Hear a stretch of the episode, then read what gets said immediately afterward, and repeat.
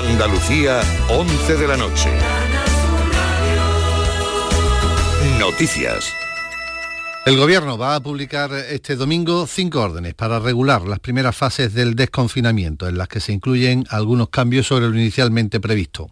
Así, las terrazas de los bares y restaurantes podrían abrir la mitad de su aforo y no el 30%, como se había planteado en un principio. Se establece que el número máximo de 10 personas para reuniones que se va a permitir en la fase 1 vale tanto para los encuentros en domicilios como en terrazas. En cuanto al uso de vehículos en esta fase 0 en la que nos encontramos, se mantienen las actuales circunstancias, mientras que en la fase 1, es decir, a partir del próximo lunes día 11, se permitirá que las eh, personas que viven en un mismo domicilio puedan compartir vehículos y si no conviven tendrán que mm, mantener la máxima separación posible y usar mascarilla. El coordinador de emergencia, Fernando Simón, ha insistido en la obligación de mantener las medidas de seguridad para evitar contagios. Es importante también mantener unas eh, ciertas eh, actividades sociales, pero se deben de mantener estas medidas de, seguridad. Mientras las medidas de distanciamiento social se mantengan y se cumpla con las indicaciones sanitarias eh, adecuadas, yo no tengo inconveniente en que, en que haya algunos de estos actos desde mi punto de vista, pero lo cierto es que tenemos que conseguir que se mantengan. España ha superado este sábado la barrera de los 25.000 fallecidos después de contabilizar 276 nuevas muertes durante el viernes. Son tres días consecutivos con menos de 300 fallecimientos, lo que fortalece el control sobre la enfermedad. En Andalucía se visualiza con otro dato esperanzador. En los hospitales se ha bajado por primera vez de las 500 hospitalizaciones convencionales y de los 150 pacientes ingresados en la UCI. Asimismo, y por otra parte, el Hospital San Cecilio de Granada ha iniciado un ensayo clínico sobre la efectividad de un probiótico para prevenir el coronavirus.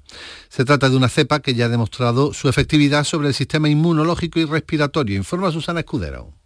Se llama Lactobacillus coroniforme y se espera que sirva para prevenir el contagio del coronavirus, ya que ya hay evidencias científicas de su actividad en el organismo. Ahora se están reclutando participantes, personal sanitario de hospitales, atención primaria y residencias de ancianos que no hayan pasado la COVID-19. Con este estudio se espera proteger a estos profesionales tan expuestos. Durante dos meses tomarán los participantes este probiótico que ya ha demostrado que no tiene efectos secundarios.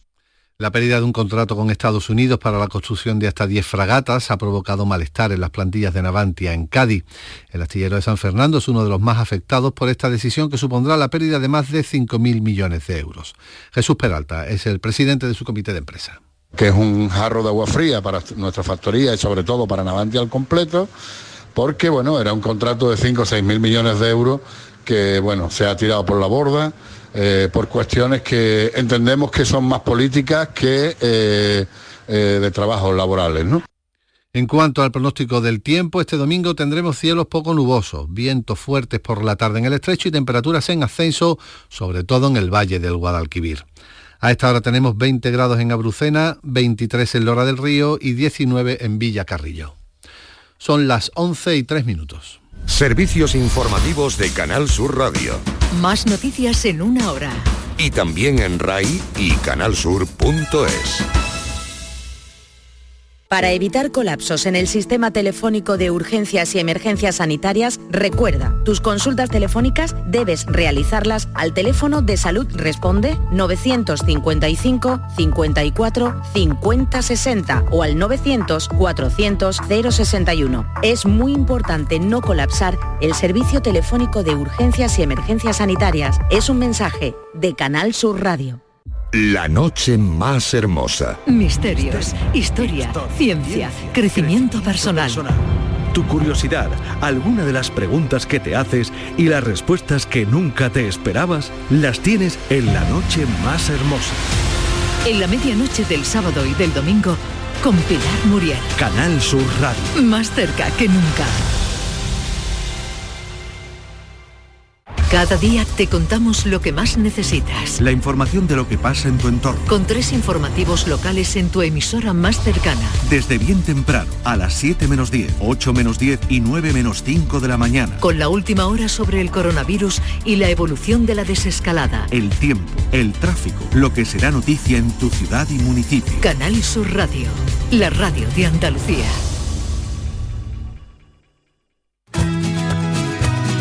Andalucía cerca de ti con Miguel Fernández. ¿Qué tal? ¿Cómo estás? Pues sí, ya queda menos. Esa frase que a veces con poco convencimiento hemos repetido estos días y que ahora está más cerca de ser una realidad. Al menos aquí en Andalucía. En otros lugares las cosas se ven de otra forma, ni mejor ni peor, simplemente de manera distinta. Como en otras tantas cosas de la vida, en esto, en lo del COVID-19, la suerte también va por barrios. Escúchame, escúchame con Voy a cantar con el corazón. Escucha por favor esta canción. Pero ahora que se acerca el momento de retomar nuestra rutina, se plantea también la duda de cómo reanudar esa tarea. En los próximos minutos, sin salir de casa, vamos a ir al encuentro de tres andaluces que viven en distintos puntos del mundo. Como a ti, como a mí, los tres se han visto obligados a alterar sus planes, sus proyectos a causa de la crisis sanitaria. Y además de esperar el momento en el que todo se reanude, los tres le dan vueltas estos días a la idea de cómo retomar esos planes. Así que, sin salir de casa, de mi casa, de la tuya, sin más dilación, abrimos líneas con el Reino Unido, Estados Unidos y Bélgica para conocer las historias de esos andaluces que salieron un día de su tierra y que desde lejos siguen los acontecimientos. Desde lejos saben que Andalucía está cerca.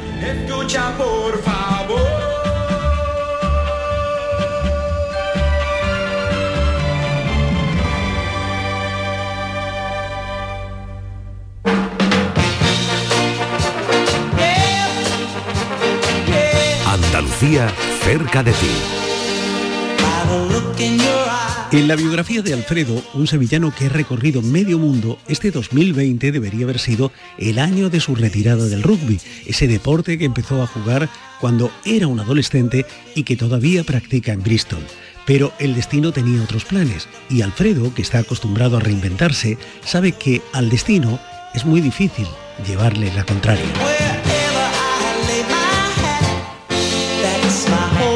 En Bristol, Alfredo, ¿cómo estás? Hola, ¿qué tal? Muy bien. Pues nada, aquí con las fresquitas que han vuelto unos días de frío, después de tener unos días así más, unas temperaturas más elevadas y de nuevo estamos otra vez de nuevo con el ensayo. Se está resistiendo la primavera en, en Bristol, ¿no? Bueno, la verdad que en Inglaterra siempre sucede lo, si- lo siguiente, que hay un par de semanas en primavera que entran fuerte con calor y de repente otra vez entra el tiempo y hasta que no sea finales de mayo no te puedes no te puedes asegurar de que las temperaturas estén más estabilizadas. No sé si es buena época para jugar al rugby. Es magnífica, lo que pasa que bueno, la, tempera- la, la temporada de rugby, eh, la, la nuestra, la no profesional, ya ha terminado. Eh, terminó fue el, el último partido tenía que haber sido hace eh, un par de fines de semana y pero bueno no pudimos concretarla por el tema de, de lo que está sucediendo a nivel Me imagino por qué, me imagino, me imagino por qué, ¿no? Sí, desafortunadamente sí, además es una, una lástima porque tenía muchas ganas de completar este año y de hacer un año entero, después de estar jugando, pues bueno, desde que era eh, en- en- en teenager, ya, ahora, ahora me sale ya en inglés, ya no me sale en castellano. Eso, es, eso, eso suele pasar cuando, cuando se vive en el extranjero, ¿no? Que, que las palabras se amontonan unas, unas sobre otras. Las de un idioma y las de otro, ¿no? Totalmente, yo tenía una amiga vasca, tengo una amiga vasca que al principio pues lo miraba con, bueno, eh, hacía así como si fuese la, como si fuese la, la gente de Latinoamérica que salen en, en Estados Unidos y, van mezclando palabras y yo decía, ah, pero tía, ta", y bueno, y es que es verdad no, no, le salían y ahora después de tantos años yo, pues a mí me sucede lo mismo, ¿no? Que no me sale la palabra. Claro, que vas, a, que vas a contar que practicabas el, el rugby desde que vivías en Sevilla, ¿no? Sí, desde que tenía 15 añitos. Desde que eras un teenager y, y, y claro, se te, han, se te han amont- amontonado las palabras. Exactamente, sí. Son muchos recuerdos también. O sea que el, rugby se presentó en tu vida eh, y la cambió, en cierta forma, ¿no?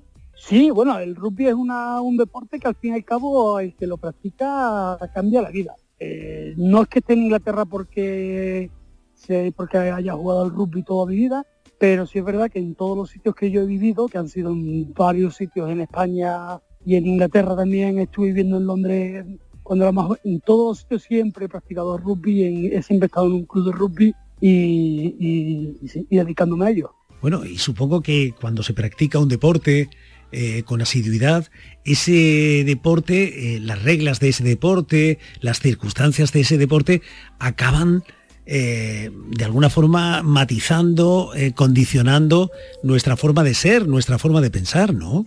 Eh, yo no estoy tan de acuerdo con todo esto de que es una forma de vida y tal, ¿no? Porque yo particularmente tengo una forma de pensar sobre esto. Pero bueno, eh, yo soy de las personas que soy muy independiente, pero trabajo mucho en equipo, muchísimo en equipo, que es el rugby. Pero en el rugby siempre normalmente, bueno, que no se molesten conmigo el que lo esté escuchando y que sea un ru- rugbyer, eh, normalmente eh, se suele decir que, eh, que esto, esto, esto, lo otro, hay que trabajar en equipo y después es mucho de boca y, y no se practica tanto eso, esa soli- solidaridad de trabajo o como se, se predica. ¿no? Bueno, eso es hasta, sí hasta la- cierto punto normal, ¿no? En toda tarea humana acaba aflorando el individualismo. Sí, yo sin embargo soy una persona individualista, eh, hago mis cosas, pero sin embargo en equipo soy la persona que más trabajo en equipo y bueno, eh, esto también eh, habrá que verlo aquí, el que lo esté escuchando te diga sí, sí, pero bueno, soy una persona que sí que me involucro bastante. De hecho, este año en mi club me han dado con 43 años, yo tengo jugadores que son desde los 19 hasta los 30 y algo años, y me han dado a mí este año el Captain Colors, que es como un reconocimiento al jugador que ha estado, ha sido más del club, que ha ido más a entrenamiento, que ha ido más partidos, que ha estado más involucrado en el club, y es como soy yo un poco. Como el premio a la regularidad, vaya. Sí, sí, sí. Un reconocimiento de, de- de los, de los capitanes del club. O sea que utilizando otro, otra característica de tu vida, otro elemento importante en tu vida, podríamos haber dicho también que no eras un barco solo en la inmensidad del mar, porque los barcos también son parte importante de tu vida. Sí, se cruzaron en mi vida eh, y la verdad que tomé la oportunidad, tanto como la dejé luego, y hay amigos que me dicen, oye, ¿y por qué no sigue con el tema del barco? Bueno, pues, pues tampoco es, pero sí que estuve una época involucrada, y además en un, alto nivel de, construcción de barcos de, regata, de fibra de carbono, de, barcos de vela, competición y estuve sí una época trabajando en, tanto en Castellón, bueno, en Borriana, donde estaba el astillero este de longitud cero de, de un, de un constructor que se llama Chimo López, que es un gran constructor a nivel de barcos de regata. Y, y luego pues en Barcelona, porque yo vivía en Barcelona, lo que pasa es que me trasladaba a Castellón para hacer la época de construcción de barcos, que son los seis meses de, de- después de cuando se, cuando se termina la temporada de regata. Y luego pues me fui a, me iba a Barcelona. Y después en Barcelona también estuve involucrado con tal y, aquí en Bristol también estuve haciendo al eh, los primeros años una construcción de otro tipo de barcos que no tenía que ver nada con, con la vela. Incluso me han dicho que, que has participado en la construcción de barcos de vapor. Yo he dicho que no, ¿eh? Porque eso me ha sonado a mí a algo de, del siglo pasado. Pues he sí. dicho, no, no. Pues sí, sí. Alfredo, Alfredo, esto está mal, esto está mal en el guion. ¿Cómo va a participar Alfredo en la construcción de un barco de vapor con capacidad para casi 7.000 soldados? No, no, no, no, esto está mal. No lo sé si esto será el equipo de guionistas del programa, ¿tú qué crees? Bueno, pues están totalmente en lo cierto, ¿no? Eh, es un barco estilo de vapor como el del Mississippi, lo que pasa es que el Mississippi llevaba el que sale este típico idílico, tenía la rueda en la parte trasera y este tenía una rueda en cada lado, en babor y estribor. Y bueno, básicamente pues eh, me metí en este proyecto, pues un poco de suerte de rebote y, y entonces es un proyecto la verdad que bastante bonito y eh, necesitaban conseguir unos fondos para, para hacer una réplica de un barco de 1920, no lo sé, pues no recuerdo muy bien, eh, 1929 o 28, eh, que participó en, en el rescate de soldados en la, en la Segunda Guerra Mundial, en rescatar soldados que, iban a, la- a las costas de Dunkirk y los, reco- los recogían, ¿no? y los trasladaban. Este barco era un barco que era para navegar en canal, en río, no era un barco que tenía una orza y que podía navegar en, en, mar abierto, por lo cual tiene mucho más mérito. Y entonces pues eh, hizo las veces, era un, barco de pasajeros, de pasaje, pero bueno, necesitaban barcos y, para rescatar todos soldados. Y este barco hizo como unos siete viajes y tuvo un meritorio, lo que pasa que con el tiempo pues se dejó, se abandonó tal. Y bueno pues aquí en Inglaterra como son muy dados a, a, la memoria histórica, a- a conservar, a, conservar, a conservar las cosas, pues se reunieron fondos y se construyó el barco con mucho sacrificio y, y encima como se construía antiguamente, que eran con eh, roblones, eh, con remaches, eh, eh, no había soldadura, ¿no? En aquella época no existía soldadura. Y tú terminaste la construcción del- de este barco y cogiste el barco y te fuiste a otro lado. y se marchó. Sí, más o menos. pues no, pues no, yo tenía mucha ganas de, de- de viajar por Latinoamérica. Y la verdad que, bueno, eh, se me ocurrió así eh, un día que la mejor forma de llegar a, a América, la primera vez que yo iba a, mm, América, pues lo mejor era cruzarla en un barco de, de vela. Eh, más que meterte en un avión y, viajar, ¿no? Pues quería hacerlo de una, forma un poco más eh, realista, ¿no? Y entonces pues me enrolé en un, barquito de, vela con tres, personas más y, cruzamos, llegamos a Barbados, al país de Barbados, y, bueno, y ahí empezó un po- poquito mi andadura luego por el Caribe, luego por Latinoamérica y viajando así. Bueno, he necesitado un mapa, un lápiz y papel para seguir un poco el rastro de todo lo que nos estás contando.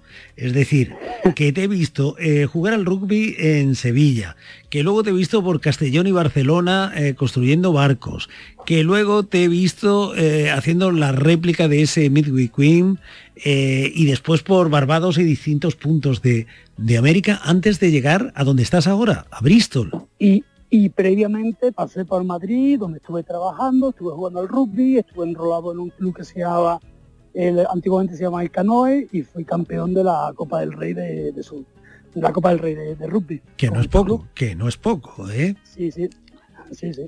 Y ahora, y ahora en Bristol, ¿qué vida llevas, Alfredo? Pues actualmente, después de estar eh, buscando un poco eh, mi camino, pues encontré una forma de ser autónomo y ahora pues tengo un pequeño negocio de jardinería y landscaping, landscaping por decirlo de una forma es como paisajismo o Sí. como yo, yo le llamo obrero de jardín. O sea, que has pasado del mar a la tierra. Totalmente. Además soy muy mal, soy muy mal navegante y me mareo bastante. No me digas. Pero si, Sí, si sí, fuiste de Tenerife a las Barbados. Pues, bueno, pero porque yo soy muy cabezón y, y, y cuando me pongo, me pongo. Sí, No. eh, o sea, que te pones y, y lo consigues. Bueno, no siempre, pero normalmente entonces yo quería hacerlo y de, de hecho, de hecho el, eh, el dueño del barco con el que me enrolé no estaba muy seguro y yo, joder, que esto me bajan, que me dejan aquí, porque hicimos un pequeño viaje primero de, de Tenerife, de no, yo quedé con ellos en la, en la Palma de Gran Canaria cuando volé y, y- estaban allí ellos y fuimos a Tenerife y nos cogió una tormentera bestial navegando contra la ola y eh, como se llama, cuando el viento te viene un poco de frente y tienes que ceñir y tal, y, y me cogió una que me, que me quedé me quedé bastante groggy. Ya había navegado bastante por el Mediterráneo porque también había hecho transporte de barcos de los que yo construía y de Castellón a- hice uno a, a Francia, de Francia otro a Italia, de Italia hice varias navegaciones y después también estuve trabajando eh, eh, como marinero en barcos de, de- de personas que tienen su- sus barquitos y, y tal, ¿no? Pero siempre me cogía un poquito de, de, de, de marello. Ahora ya en el jardín no te pasa eso. ¿Qué vendes, Alfredo? Bueno, en mis servicios ahora mismo lo que vendo un poco de todo. Eh, eh, tengo varios clientes de diferentes eh, índole, en diferentes casas y diferentes propiedades y tal. Y entonces el cliente que estoy ahora mismo tiene una, una casa bastante grande, eh, con una parcela enorme. eh, entonces ellos se compraron la casita, bueno, la casa, hace en octubre. Y entonces estoy intentando recuperar el jardín eh, por zonas. Es complicadísimo porque antiguamente vivía una señora mayor en la casa y bueno, eh, con el tiempo pues lo fue dejando y, y hay que ir recuperándolo poco a poco, ¿no? Sí que es reconfortante, pues uno de los chicos que viene a hacer un trabajo de obras y tal y, y siempre que dice, joder, vaya cambio que le has pegado al jardín, no sé qué, pero bueno, me, me reconforta, ¿no? Pero este jardín es más de recuperación, también le está intentando hacer una, le estoy haciendo un trabajo de recuperación en el césped, que eso es lo de menos, ¿no? Porque lo demás es lo de arbustos, quitar hierbajos, tal cual. Pero el césped em, que lo tenía muy mal, el jardín delantero, solo el jardín delantero, la parcela de adelante tiene 550 metros cuadrados, solo lo que es césped. Solo lo que es césped. Solo lo que es césped. Después, de la parte delantera, después de la parte delantera. Entonces tengo un amigo que jugó conmigo al rugby que, que, que- es muy bueno con el tema del césped, de hecho es el que lleva los céspedes del Sevilla Fútbol Club. Y entonces pues le está preguntando métodos y tal, y me ha estado un poquito más guiando y la verdad que estamos recuperando. Después tengo otros clientes, como un hostel en, la ciudad de Bath, que tienen grandes jardines. eh, después eh, tengo proyectos de construcción de, de cosas variadas, ¿no? Eh, eh, quieren que le ponga un pequeño patio, quieren que le haga una, una- que le arregle unas vallas. Aquí las vallas en Inglaterra normalmente de separación de jardines son vallas de madera, que yo no lo entiendo, y cada X tiempo pues es... Hay que cambiarlas. es- es- hay que cambiarla porque se pudren y porque los vientos soplan y, y las rompen. Por mí perfecto porque, Hombre. eso es dinero que es mucho negocio que hago con eso, la verdad. Alfredo, y todo esto además condicionado por, por lo que estamos viviendo, por el coronavirus. Yo no sé si todo eso ha tenido incidencia en, tu vida, en tu desenvolvimiento cotidiano. Estoy muy conectado a la radio española, la verdad. Entonces mm, tiene un condicionante eh, a nivel mental, ¿no? Eh, yo me levanto escuchando la radio, eh, estoy mm, en la furgoneta y como tengo el, está conectado por Bluetooth con la radio de, la furgoneta voy escuchándola, estoy trabajando y me pongo los cascos. Hay veces que digo, coño, voy a poner ya eh, música para olvidarme un poco de todo esto, ¿no? Porque hay mucha información y tal, ¿no? Pero sí, eh, mm, aquí lo que es el confinamiento, que se llama, es lockdown, como se, como se dice, ¿no? Eh, la verdad que es bastante más light, mm, bastante más light. Ah, podemos salir a la calle, podemos hacer ejercicio, podemos salir a los parques, eh, eh, entonces pues lo que no hay es lo que no hay es ritmo de trabajo. eh, yo estuve bastante temoroso por el tema de si me, me iban a cancelar. Me han cancelado proyectos y trabajo, pero sigo trabajando, por lo cual a mí me viene bien porque soy una persona muy activa. Entonces quedarme en casa a mí no me viene bien, la verdad. Eh, mis amigos por la por el contra están pues relajados en su casa y, y tal. Y cómo se está viviendo, bueno, pues hay mucha incertidumbre, como, como la hay en España, eh, pero bueno, eh, realmente como te digo, estoy más pendiente de lo que sucede en España, de, de no lo que no, de no las restricciones que estamos teniendo aquí, la verdad. ¿Y qué va a pasar con el rugby? Porque esta iba a ser tu última temporada. Y yo no sé si te reengancharás y dirás, bueno, pues si ya no he podido terminar esta temporada, que sea la siguiente, ¿no? La última. Bueno, pues eso está todavía en el aire. Ah, claro. Es, una cosa que tengo que valorarla porque también el cuerpo eh, lo tengo bastante castigado. Pero bueno, cuando se ha estado tanto tiempo, un- una temporada más, tampoco creo que sea un problema, ¿no? Eh, Lo que pasa es que a mí el rugby, como se dice aquí en inglés en, en Inglaterra, rugby, ah, me quita mucho tiempo. Y es verdad que ya teniendo una empresa o un negocio. No, hombre, si yo lo estaba haciendo para terminar la entrevista así, eh, dejar el final abierto como en las grandes películas y eh, decir, yo- como, como, como he dicho, no, no tengo una decisión final. Ah, pues cual ya está. Puede haber, puede, puede haber, puede haber segunda parte. No, no, la hay seguro, porque eh, si decides que, eh, que el final haya sido así, interrumpido por el coronavirus, nos llamas y te hacemos la entrevista con ese final. Y si decides continuar, pues nos llamas y hacemos la entrevista a partir de ahí, a partir de que has decidido continuar, ¿te parece? Sí, de hecho, de hecho, en mi club de Sevilla, el que es presidente eh, a día de hoy, Manuel Lezama, eh, él, él- él- él- él- con él he jugado, ¿no? Y él le conté todo esto y dice, bueno, aquí tú vienes para tú, no te vas a quedar sin un último partido de... Tú juegas un último partido y al día siguiente ya te ponen la camiseta de veterano. Pues en Bueno, eso ve- quedamos. En eso veterano, quedamos. veterano, eh, en eso quedamos. En eso quedamos. Alfredo, ya sabes que Andalucía está cerca de ti. Un abrazo. Un abrazo a todos. Muchas gracias, Miguel, por la llamada.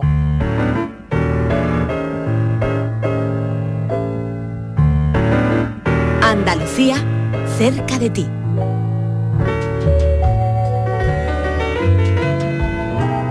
Hace muy pocos meses, en este programa, en Andalucía cerca de ti, recorríamos Nueva York de la mano de nuestra paisana Inma, que es profesora allí. Inma, además, estaba cosechando un gran éxito con un espectáculo titulado Divas de España, y en el que se rendía homenaje a las grandes estrellas de nuestra tierra. Ahora la imagen de Nueva York es otra. La gente sigue en la calle, pero el miedo también.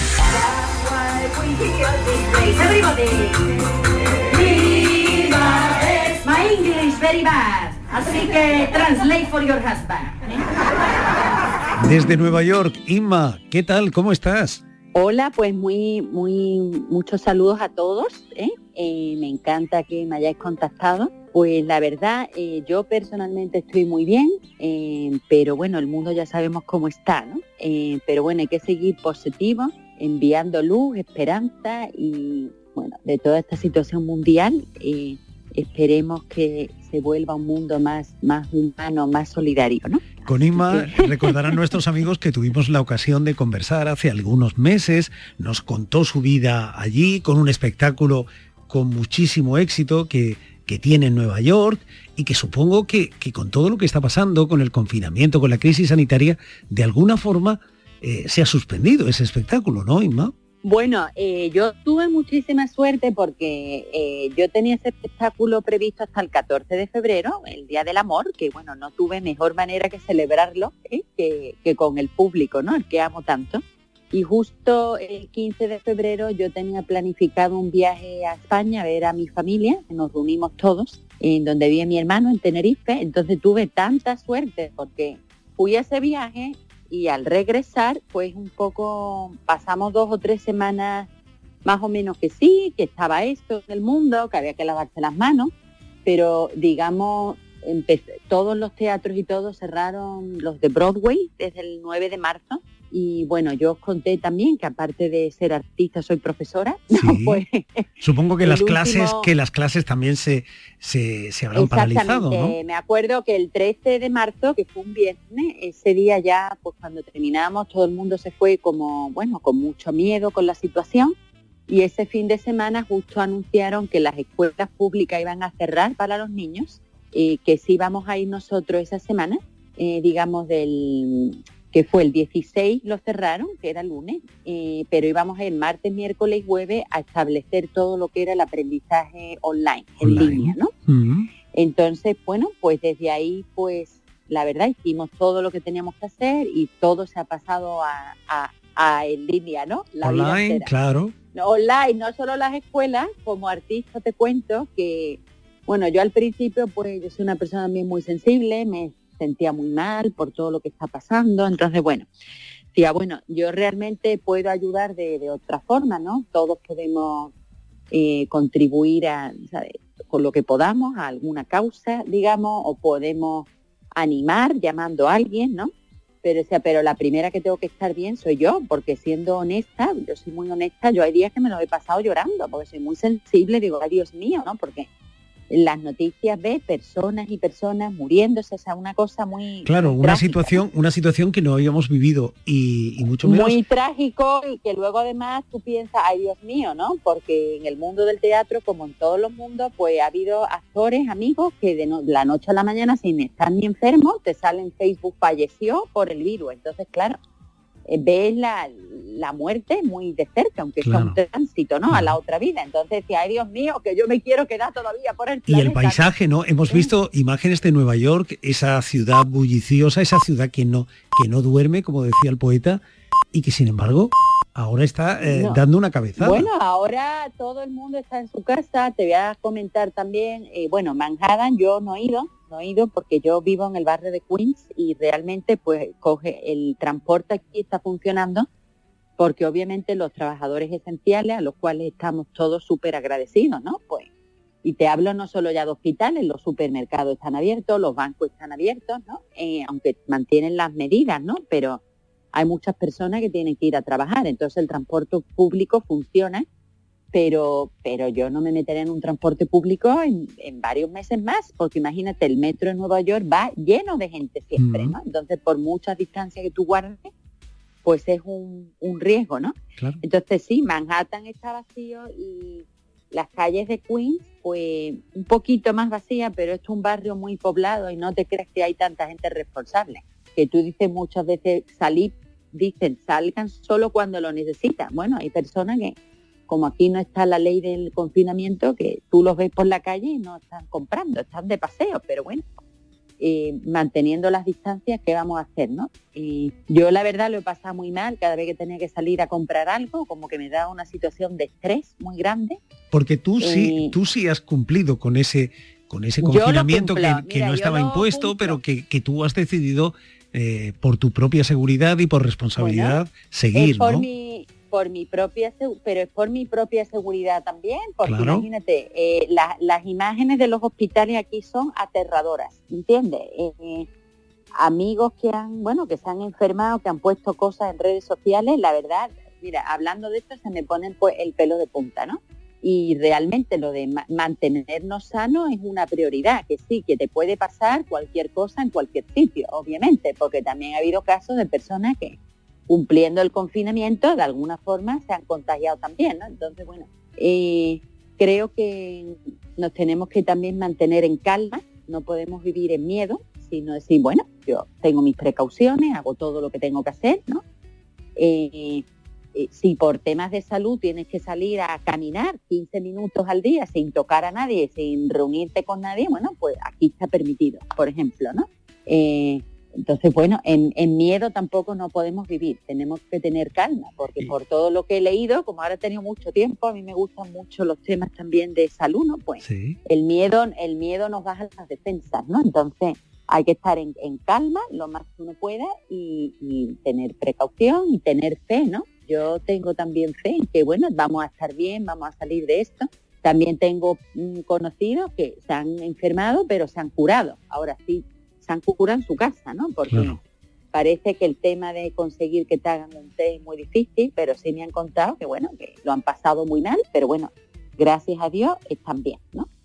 bueno, y ahora que has tenido tanto tiempo en casa, no sé si, si habrás estado preparando algún, algún espectáculo, si estarás trabajando en alguna idea para, para cuando se produzca e-, ese momento que todos esperamos, en el que los teatros alcen de nuevo el telón, las puertas de la sala se abran y de nuevo eh, la cultura brille con luz propia, ¿no? Claro, bueno, mira, eh, cuando dicen vas a tener tiempo, ¿no? Pues todo el mundo, pues sí, dice, ay, voy a escribir el próximo espectáculo, voy a hacer el próximo guion, voy a hacer... Pero por ejemplo, yo emocionalmente, primero, eh, me he tenido que dar tiempo a mí misma porque era una, una situación mundial que me afecta en el corazón, ¿no?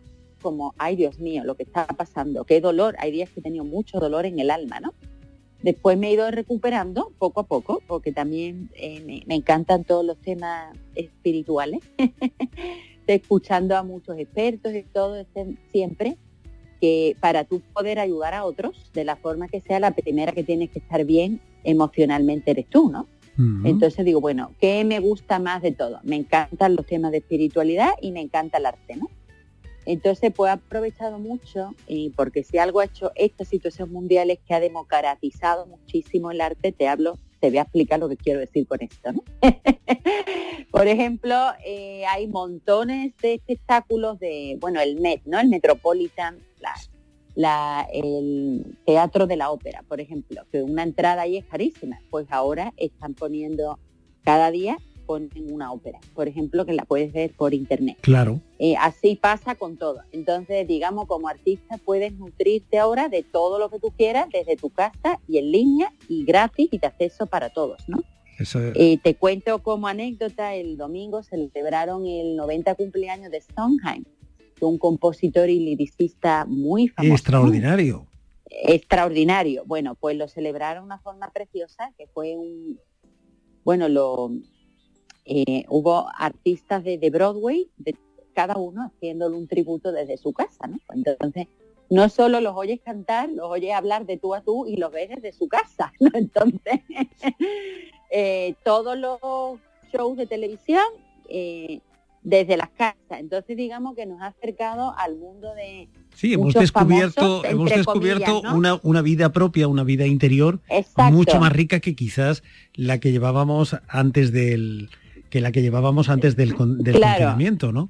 Pero que hay veces, ajá, dime, dime. pero no sé, Inma, si, si estáis, además, eh, la comunidad eh, andaluza, los andaluces que vivís ahí en Nueva York, además estáis en contacto, si, si además os dais ánimos unos a otros. Bueno, pues mira, sí, a mí me, me- eh, como hay grupos de Facebook y todo que tú escribes, me han contactado personas y tenemos un grupo de WhatsApp de sevillanos en Estados Unidos. Ah, perfecto. Y la verdad, claro, nos damos todos ánimos, eh, andaluces, españoles y personas de todo el mundo, porque yo sí me propuse, como ahora, claro, tengo un poco de más tiempo, lo que ha hecho esto que aunque todos trabajemos desde las casas, pero nos ahorramos mucho tiempo en el Distribuimos, al ejemplo, menos, ¿no? al menos distribuimos el tiempo de otra forma, ¿no? Claro, y no tienes que, que, por ejemplo, el tema del transporte en Nueva York, que eso te lleva muchísimo tiempo, ¿no? Lo de llegar al metro, esperar el metro, llegar al sitio, ¿no? Entonces, pues con el eh, tiempo extra, pues no, nos ha permitido, estábamos hablando de, de Sondheim primero. No, estábamos hablando Ah, bueno, de los que andaluces. dado tiempo, ya se me acuerdo, de las redes sociales, digo, bueno, pues voy a poner cosas positivas, cosas que puedan ayudar. Cada vez que me entero de que, por ejemplo, en Nueva York, pues la escuela pública está distribuyendo comida gratis a cualquier persona, no tienen que ser los niños ni las familias. Entonces hay centros eh, por todo Nueva York que distribuyen para que nadie eh, pues tenga escasez por lo menos de comida, ¿no? Entonces, bueno, pues yo por las redes sociales, si me entero de algo que pueda ayudar, lo distribuyo o envío mensajes positivos. Y hablando de las redes, que bueno, también tiene su función positiva, ¿no? En Instagram ahora, pues están haciendo directos, ¿no? Que me recuerdan el mundo de la radio. Por supuesto, no es lo mismo, ¿no? La radio es la Bueno, radio. es pero- otra forma de comunicación acorde eh, con es este muy tiempo, ¿no? bonito porque ahí tuve, ay, mi actor favorito, mi actriz favorita, o la revista Variety haciendo un directo. Y está perfecto porque, claro, hablan de su vida, hablan, eh, ayer tuvieron una otra organización de aquí, pues una, como una reunión también con dos señoras que, bueno, son leyendas en Broadway, ¿no? Eh, y han trabajado con todo el mundo. Entonces te cuentan de sus vidas y dices tú, pero bueno, es que qué personas tan, o sea, los nombres a lo mejor en España no lo iban a conocer porque hay muchos artistas que no se conocen mundialmente, pero no por eso no, no dejan de tener una vida muy, rica, ¿no? de Y ser muy- valiosos, y, sí. y te, te anima mucho porque nada más que oyendo la experiencia de ellas, de cómo pues tú sigues y sigues y sigues y disfrutas del camino y decía, bueno, es que somos artistas en todo y que artistas aunque esté, aunque esté organizando su casa, ¿no? Como ahora está muy de moda que todo el mundo está organizando armarios, ¿no? Pues, Claro. pues tú lo haces de Inma, forma y, artística. y las note- y la conexión con España con, y la conexión con Andalucía, ¿cómo la llevas?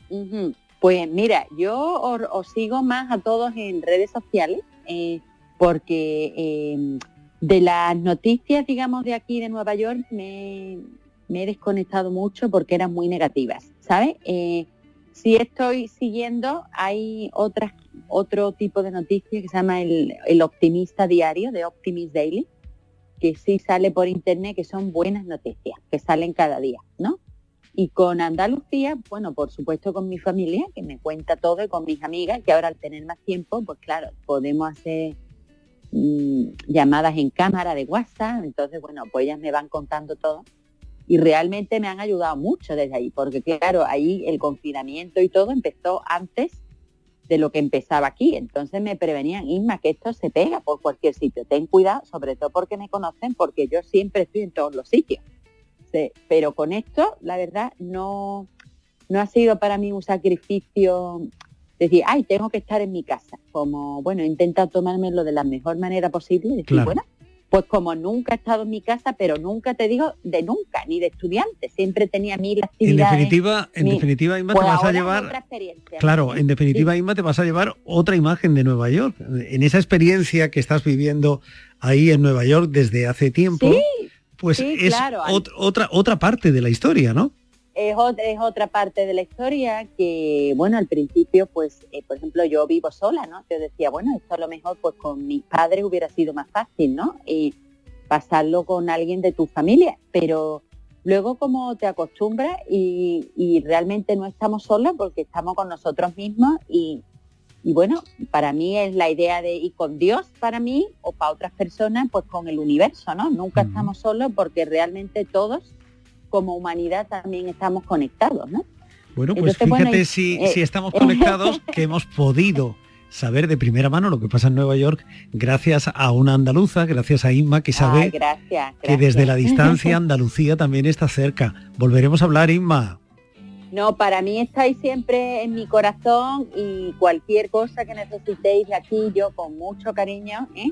Pues Y por supuesto que estamos todos unidos en el corazón y vamos a estar muy bien muy pronto y vamos a poder abrazarnos en persona todos pronto. seguro que ¿eh? sí. Yo sueño, sueño con este momento. ¿eh?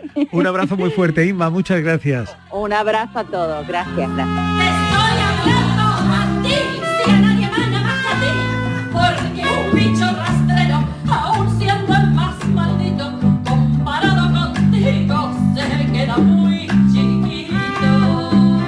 Andalucía cerca de ti.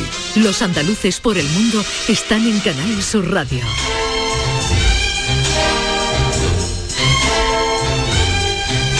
Ton nom qui joue avec mon nom. Para Juan Manuel, Andalucía era algo más que una noción geográfica.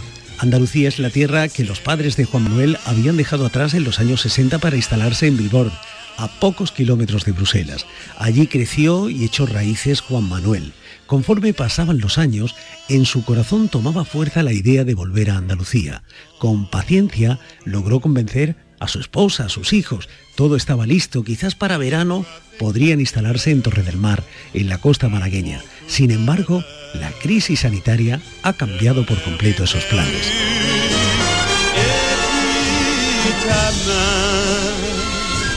Qui garde la mienne et me guide dans l'ombre. Juan Manuel, ¿cómo estás? Pues bien, Miguel, muy, muy bien, pues bueno, bien. La situación, como sabéis, eh, como aquí en Bélgica, como allí en España, pues eh, de- bueno, pues la palabra la palabra bien es, es difícil decirlo, vamos a decir Bueno, podemos, esta- eh, podemos hablar, podemos comunicarnos, eh, estamos bien de salud, así que podríamos decir que sí, que estamos bien, ¿no? Sí, sí, sí, sí, sí, clarísimo, clarísimo. Tú vives en Bélgica. Sí. ¿Y, y allí cómo se está viviendo todo esto que nos está pasando, Juan Manuel? Pues te voy a decir la verdad, Miguel, lo, lo llevamos bastante bien y aquí los españoles entre nosotros que lo hablamos y lo llamamos, también lo llamamos bastante mejor que en España, por las razones que allí, aquí el gobierno no, vamos a decir que no, no, no nos dejaron todo encerrados. Como sabéis todo, aquí podemos salir, podemos todavía salir como te lo que hacer los deportes, pero solo, ¿sabes? En bicicleta podemos salir en bicicleta, también podemos salir con la, la familia de casa, por ejemplo, yo y mi mujer, mis hijos podemos salir juntos andando, pero sin pasarnos tampoco, no podemos estar todo el día fuera, una horita máximo y luego irnos y entrar en casa. Y también con respeto siempre eh, a un metro y medio de la persona que está delante de nosotros, eso ya segurísimo. Ha sido un Sí, confinamiento sobrellevable, podríamos decir, ¿no? Sí, sí, sí, en, en diferente a, a lo vuestro que yo veo mi familia y hablo con ellos y todo, y os veo en la televisión y las noticias y todas esas cosas, sí, bastante mejor que vosotros, eso sí, clarísimo, eso sí. Juan Manuel, ¿cuánto hace que no vienes por la tierra? Pues yo vengo todos los años, eh, Miguel, yo mis vacaciones me llevo un mes siempre eh, a Málaga, me voy, allí en Torre del Mar, de Málaga, ahí estoy yo un mes tranquilito. Porque tu familia eh, desciende de Córdoba, ¿no? Sí, vienen de Córdoba, del pueblo Peñaroya Pueblo Nuevo, y vienen de allí, que los abuelos emigraron en los tiempos aquí, y como sabe todo, los abuelos volvieron, los hijos se quedaron aquí, y nosotros pues ya na- nacimos aquí todos, y seguimos haciendo la vida por aquí. O sea que podemos decir que, que eres de la segunda generación, ¿no? Del éxodo. Sí, sí, sí, sí, Miguel, sí. Y, y eso marca alguna diferencia? Es decir, ¿tú has notado alguna diferencia en, en tu modo de relacionarte con Andalucía a, a como lo hacían, por ejemplo, tus padres? No, porque yo me siento andaluz, vamos a decir, bueno, aparte que he nacido aquí en Bélgica, pero me siento andaluz a 100%, porque mis padres me han educado como un verdadero andaluz y como un verdadero español, vamos a decir la cosa clara. Cuando veníamos de los colegios, pues mi- mis padres y mi madre siempre nos han hablado el español, nos han enseñado la cultura, luego tenemos nuestro centro cultural aquí en Viborde, también español, y quiera o no quiere, siempre hemos estado entre juntos, entre nosotros y hemos crecido así. Aparte que luego el colegio también tengo a mis amigos belgas, mi, mi fútbol ten- he estado con los belgas y también con Bélgica, pero aparte de eso no, yo me siento andaluz a 100%. Bueno, el mérito hay que reconocérselo quizás eh, a tus padres, ¿no? A la primera generación que hizo todo lo posible, todo lo que estaba en su mano por mantener viva eh, esa raíz. Sí, sí, sí, sí, sí, claro, claro. Y más aquí nosotros aquí en Viborde, que la mayoría vienen todos de Córdoba también, pues quiera o no quiera, pues sí, nos no han, nos han enseñado a todos, a todos nosotros, a todos los españoles aquí, los la, juventud que tenemos nosotros aquí, de seguir esta cultura. Y bueno, aparte de que yo tengo muchos amigos de Bruselas que tienen amigos que son también de, de Asturias, de Madrid, de Barcelona. También cuando estamos con ellos, pues los sentimos orgullosos de ser español y de estar aquí enseñando nuestra cultura aquí en Bélgica. Tú además eres toda una referencia de Andalucía ahí en tu comunidad, porque no, no en balde eres el presidente del Centro Andaluz Cultural y Deportivo Peñarroya. Sí, El sí, nombre del pueblo por delante, ¿eh? Eh, sí, sí, sí, sí, eso, eso ya seguro, eso es el, el mérito de nuestros padres y de, de- de nuestros abuelos. eso ya seguro. Y cuando tu padre, y cuando tu padre llegó ahí a esa ciudad, a Bilborde, eh, ¿en qué en, en qué trabajo? ¿Cómo se instaló? Pues mi padre vino bastante más tarde, él vino ya acá entre los 16 y 17 años, se vino para acá, que había aquí una tía suya que vivía aquí y vino aquí y bueno, y como todos los otros españoles a buscar trabajo, a buscarse la vida y pensó trabajando, si me acuerdo yo bien, en un almacén de garaje o algo así y luego ya más tarde pensó en la fábrica grande de Renault que ya como sabéis ya hace más de 20 años se, se- se cerró luego aquí en Bélgica y ahí donde luego toda su vida está trabajando. Mi madre se vino más jovencita, se vino con, con mis abuelos, ya tenía ya unos cinco añitos, pero y lo mismo, mira, a buscarse la vida aquí también y luego al final, pues mira, mis padres los dos llegaron a trabajar en la Renault los dos juntos y ahí han tirado toda su vida tranquilamente. Y ahí se conocieron, ¿no?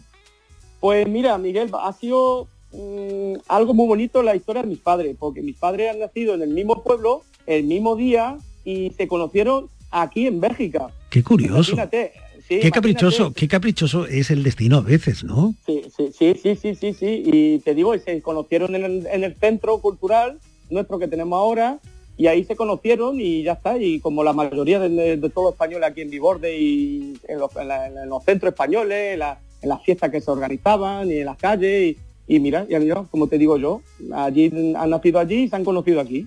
Y ya está. Fíjate, fíjate. Y, y- y tu relación con Andalucía en esos años de, en los años de tu infancia, ¿cómo era? Pues yo bien, yo te digo, que yo, mis padres de chiquinino, la- las vacaciones, julio, agosto, era siempre allí, allí en España nos mandaban a Málaga y allí estábamos, pues te digo, y yo cuando iba allí pues tenía mis amigos españoles allí, o sea, yo me lo pasaba de bomba, las cosas claras, yo siempre ha sido mi sueño, ¿eh, Miguel, de quedarme allí en España a vivir, pero bueno, con la situación, el trabajo, los estudios, pues ya te queda aquí haciendo tu vida tranquilamente, pero así, así, eso es lo que llevo yo allí. Mi padre también cuando podíamos, pues, vamos a ver el pueblo, también de donde han nacido ellos, nos, nos enseñaban. Y luego, como te digo, yo tengo mucha familia en Barcelona, en Valencia, en Madrid. Y quiera no quiera, cuando se puede, pues cuando o sea, baja- bajábamos en coche, pues que era, visitábamos toda la familia, poquito, vamos a decir las cosas claras. ¿Y te planteas el retorno, Juan Manuel? Pues yo sí, Miguel, yo sí. Y, y yo quería ya. Ya no iba a durar mucho, pero ahora con esta situación, a ver lo que va a pasar en España, a ver lo que va a pasar en Andalucía, a ver, a ver cómo levantamos esto todo. Bueno, a ver qué, qué mundo viene después de todo esto, ¿no? Pero Claro. tú te estabas acercando quizás a la edad de la jubilación, estabas haciendo tus planes, ¿no? Pues no, Miguel, yo tenía pensado de irme entre un año o dos ya irme allí, porque quiera o no quiera, siempre lo hemos tenido en la sangre y siempre hemos querido tener irnos, irnos, irnos, pero es decir la palabra vamos, vamos a, a, a- a atrever de ir para allá y a buscarnos la vida allí. ¿Y tu familia qué Y es dice? que- pues mi madre me dijo, piénsatelo bien, porque mejor es diferente, a ver si te va, te va, te va a encontrar con otra cosa, aquí tienes tu trabajito, tienes tu casa, tienes todo, a ver si luego allí, mm, pero bueno, yo tengo amigos míos que se han ido para allá, tengo un primo mío que hace dos años se fue para allá y lo, lo está llevando muy bien y él me dice al revés, él me dice, Miguel, vente para acá, que esto, esto es España, esto es Andalucía, esto es lo mejor que hay en el mundo, las cosas claras. Pero, pero el resto de familia, no sé si estás casado, Juan Manuel, el, el Sí, hecho- y, y el hecho de trasladar a- al resto de la familia, ¿cómo lo verán? Pues Miguel, yo con mi señora, pues eh, que siempre que tenía ganas era yo, que quería irme, y mi mujer no quería irse. Ella decía que ella había más la cosa más tranquila aquí en Bélgica porque teníamos nuestras cosas, nuestras culturas y todo eso. Pero mira por donde Miguel este año en invierno fuimos para allá, para hacer la fiesta allí, y era la primera vez que hacíamos la fiesta allí en, Málaga, y le gustó tanto que a volver me dijo lo mismo que mucha gente dice, ¿qué hacemos aquí en Bélgica? Vámonos a nuestra tierra, vámonos entre nosotros a, a- a tener la vida, el sol, el- las playas allí con la gente y, y ya está. Y pues y ella es que la que la que me ha animado ahora y pues mira, y ahora lo estamos pensando, está planeando para irnos dentro de un año o dos, irnos allí a, la aventura y a buscarnos la vida y, y esperemos de, de- de encontrarla bien y quedarnos allí. Eso, Sí. es el, obje- el objetivo. Porque el plan no tiene por qué cambiar, ¿no? Quizás únicamente eh, tal vez retrasarse un poco, ¿no? Pero, Sí. pero esta sigue, esta sigue siendo tu casa, esta sigue siendo tu tierra. Claro, claro, claro, eso sí, eso ya está seguro. Y como te digo, hemos estado educados como españoles a 100%, ¿sabes? Que yo no me siento, cuando yo voy allí a España, ¿sabes? Muchas veces con los amigos los reíamos, me decían, mira, aquí está el guiri. Pero yo no me sentía un guiri, yo, yo era como español como ellos, y alguna, y algunas veces mejor que ellos, porque yo aquí cuando estoy en Bélgica, como los mundiales con los, con los deportivos, todo lo que es deporte español, aquí sacamos la bandera y estamos aquí a 100% y cantando y todo lo que podamos. Y celebráis además eh, el Día de Andalucía, las celebraciones propias de, de- de nuestra Sí. tierra, ¿no? Sí, sí, claro, ahora aquí ahora lo hicimos, aquí ahora en febrero hicimos el Día de Andalucía, invitamos a todos eh, a todos los socios a que vengan esa noche y hacemos un espectáculo con flamenco, con guitarristas, cantantes y aparte de eso, Miguel, pues no sé si lo sabía, pues nosotros aquí este, este centro de Peñaroya hacemos un gran rocío que era provisto ahora en mayo, llevamos ya haciéndolo 30 años y lo hacemos durante dos días. Y aquí esto se llena, que te digo, entre 6 y 7 mil personas, ¿eh? de todo Bélgica, de, de- de Alemania, de Francia y de Holanda. Y supongo que no solo españoles, ¿no? Que, No, que no, los no. belgas también participarán y además lo pasarán estupendamente. Bueno, eso ya está segurísimo. Los belgas lo, lo encantan, vamos a decir, las cosas flamenco, los caballos, el tinto de verano, como ellos dicen. eh, no, no, uff, esto ya todo, le encantan enorme. Son uno de los primeros que están ahí con nosotros celebrándolo, esa, esa fiesta durante dos días. Bueno, y, y estos días, eh, ¿en qué has pensado? ¿En, qué ha llenado el tiempo? Eh, ¿qué- ¿cómo, cómo, ¿Cómo has sobrellevado ese confinamiento que ahí en Bélgica y por lo que nos has contado, Juan Manuel, es un poco eh, más suave o ha sido un poco más suave que en Andalucía, pero en tu ámbito más cercano, en tu ámbito más personal, ¿cómo, cómo habéis sobrellevado estos días? Pues como te dije Miguel, yo bastante bien. Nosotros aquí en la familia, entre nosotros, bastante bien. Bueno, mi mujer la pobre es la que lleva un poquito mal porque ella es peluquera y sabe, como sabéis, las peluqueras y como los bares y los restaurantes son los últimos que van a abrir casi. Entonces, pues ella ya lleva aquí casi... Con la falta, con la falta que hacen las peluqueras y los peluqueros, Sí, ¿eh? ah, Eso sí, eso sí, bastante, bastante, mucho. O Hay sea, mucho que me lo- Que al menos tú, vecinos- al menos tú ese problema no lo has, no, eh, no lo has tenido en casa, ¿no? No has tenido No, que recurrir tú a raparte. No, no, bueno, que estoy rapado porque como siempre está rapado, que no tengo mucho pelo, me- a mí es fácil, me pasa la máquina rápido, entonces no hay problema. Pero, y yo con asunto de mi trabajo, pues bueno, yo estaba, mi empresa siempre se ha quedado abierto, lo que pasa es que he estado solo dos semanitas en el paro y luego ya pues el resto está siempre trabajando. Mm. Y yo no, no lo- yo no lo he sentido como otras personas. Digo, entonces quiere que no quiera, pero la gente que están en casa, que están más encerrados y que no pueden ir a trabajar, pues yo mismo él me lo dice, mi mujer le dice que le echa de menos cuando día trabajar otra vez y todo eso. Claro, Pero es, bueno, es reiniciar la vida. Sí, sí, sí, sí. A fin de cuentas como es como un reset, ¿no? Sí, sí. Yo me creo que también esta situación que estamos pasando aquí, por ejemplo en Bélgica, como espero que en España también, vemos lo que es la vida y lo que lo que cuenta es tener estas cosas bonitas que tenemos afuera, la, la natura, eh, la, la- estar afuera con los amigos, con la familia y todo, lo damos cuenta todo lo que nos echa de menos, ¿entiendes? Sí, ha servido para, para eso, para que redescubramos cosas que a las que no dábamos importancia, cosas eh, que, que no estaban tan presentes en nuestra vida y que sin embargo, caramba, tienen un valor, ¿eh? Claro, claro, claro, claro. Esto es enorme. Yo me creo que la gente, espero que de una parte ha sido una lesión para todo el mundo, pero también de una parte. Bueno, a ver si somos capaces de, sacar lo mejor de toda esta experiencia. En cualquier caso, en la vida de, de Juan Manuel Hidalgo, el próximo destino está claro, ¿no? Málaga. Sí, Málaga, ahí a mi Torres del Mar, Vélez Málaga, ahí tranquilito. Torre del Mar, Vélez Málaga, o sea, la Sarquía. Sí, ahí, ahí, ahí, ahí, ahí, ahí con, con mi chiringuito, qué bueno que hay ahí, y ahí está tranquilo y, y ojalá, Miguel, como te digo, que me vaya bien como me ha ido aquí durante 41 años, que he estado, tengo 41 años ahora, recién hecho, y aquí en Bélgica nunca me ha sido falta de nada, todo he tenido todo al lado de mí, se han portado muy bien, la- en Bélgica siempre se han portado bien aquí conmigo y esperemos que esta vida la puedo tener yo allí. Claro, claro que sí. En definitiva, de lo que se tratará es de darle eh, un cambio a la vida o otra vuelta a la vida, ¿no?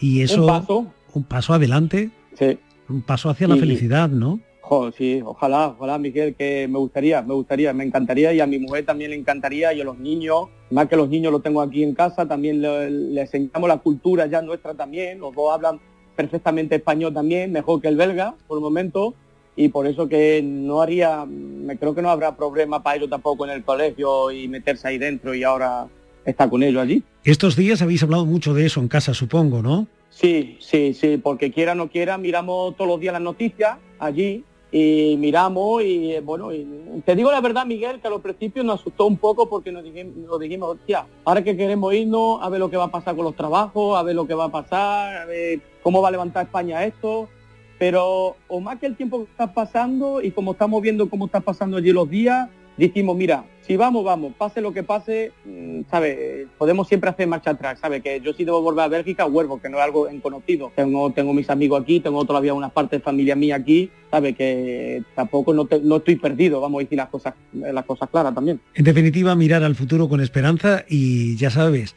Juan Manuel, Andalucía siempre está cerca, cerca de ti. Un abrazo. Un abrazo y encantado de conocerte, Miguel, y aquí estamos para todos vosotros y como yo digo, viva Andalucía. La próxima entrevista la hacemos aquí en la tierra ya, ¿eh? A ver si, a ver si es verdad, a ver si es verdad. Hasta- Me gustaría, me gustaría. Hasta pronto, gracias. Hasta pronto, Miguel, encantado. Hasta luego. Andalucía cerca de ti.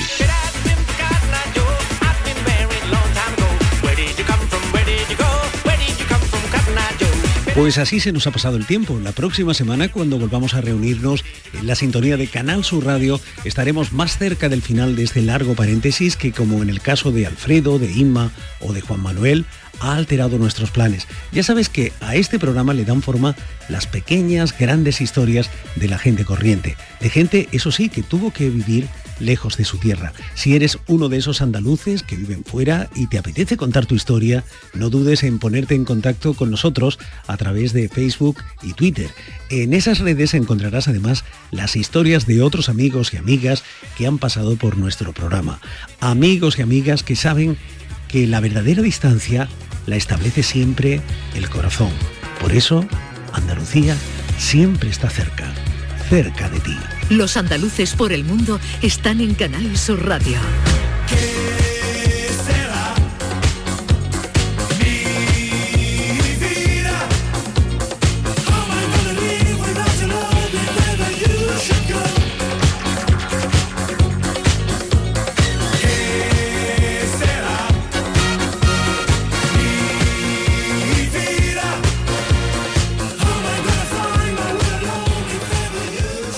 Recomendaciones generales sobre coronavirus. Ahora que los menores de 14 años pueden salir a la calle una hora acompañados de un adulto, recuerda que si van en bicicleta o patinete hay que limpiarlos bien cuando volvamos a casa. No está prohibido jugar con un balón, pero hay que ser conscientes de que tiene muchas probabilidades de entrar en contacto con zonas contaminadas. Es conveniente que los menores lleven mascarillas, pero aún es más importante que mantengan la distancia de dos metros. Si no pueden usar guantes, lleva a mano una solución hidroalcohólica para el lavado frecuente durante el paseo. Y al volver a casa recuerda, hay que lavarse bien las manos. Es un mensaje de Canal Sur Radio.